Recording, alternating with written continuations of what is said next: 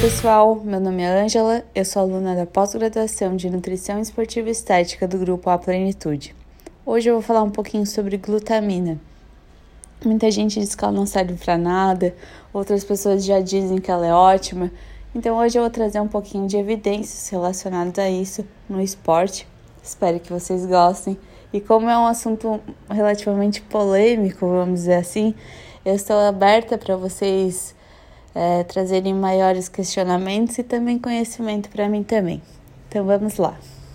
Bom, para começar, então, o que é a glutamina? Ela é um aminoácido não essencial, porque o nosso corpo ele produz a partir dos aminoácidos de cadeia ramificada. Alguns livros colocam até a glutamina como sendo um aminoácido condicionalmente essencial, porque em alguns momentos é preciso consumir a partir da dieta, como no caso dos pacientes queimados ou alguma doença hipermetabólica que tem um consumo muito grande de glutamina que ultrapassa essa capacidade de produção. A glutamina é um aminoácido que tem dois grupamentos nitrogenados na sua composição, então tem dois NH2 e por ter esses dois grupamentos nitrogenados que ela é muito utilizada nos processos de transaminação.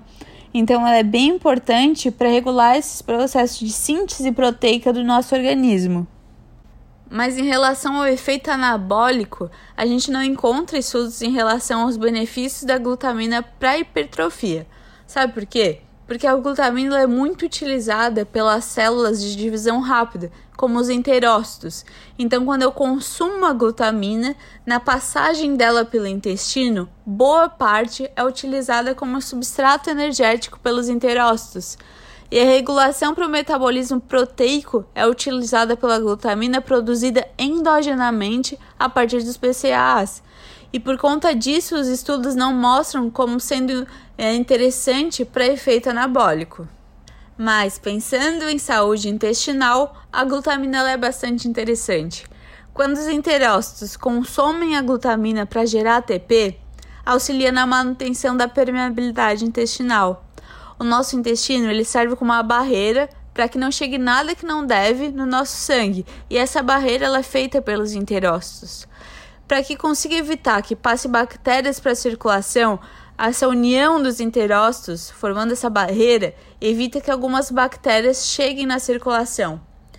Mas se os enterócitos eles ficam mais espaçados, pode passar bactérias pelos enterócitos, chegar na circulação e causar um aumento de inflamação, em casos mais graves até uma sepse. Então a glutamina ao servir de substrato energético para os enterócitos, ele auxilia nessa manutenção da permeabilidade intestinal e os enterócitos eles ficam mais unidos. Quando a gente vê estudos de glutamina em atletas, a gente vai analisar isso, o aumento da permeabilidade intestinal. O exercício físico mais prolongado ou temperatura mais elevada, por exemplo, aumenta a permeabilidade intestinal e gera muito desconforto gastrointestinal para esse atleta. Então, há relatos de dilatação, gases, até mesmo processos diarreicos, podendo causar prejuízo no desempenho desse atleta. E na verdade, são dois fatores que contribuem para esses desconfortos, porque além disso, nessas provas mais longas, há suplementação de carboidrato para evitar a fadiga, e isso também pode gerar desconfortos gastrointestinais. Só que é importante destacar que as doses nesses estudos que mostram a diminuição na permeabilidade intestinal são doses elevadas. Então, não são essas doses de 5 gramas que normalmente a gente vê por aí. Apesar de ter relatos que as pessoas falam que melhoram com o uso da glutamina, tudo bem, é preciso analisar cada caso.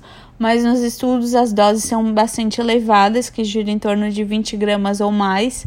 Há estudos que mostram que a dose mais efetiva foi de 0,9 gramas por quilo para diminuir a permeabilidade intestinal. Então é muito importante a gente se atentar a isso também.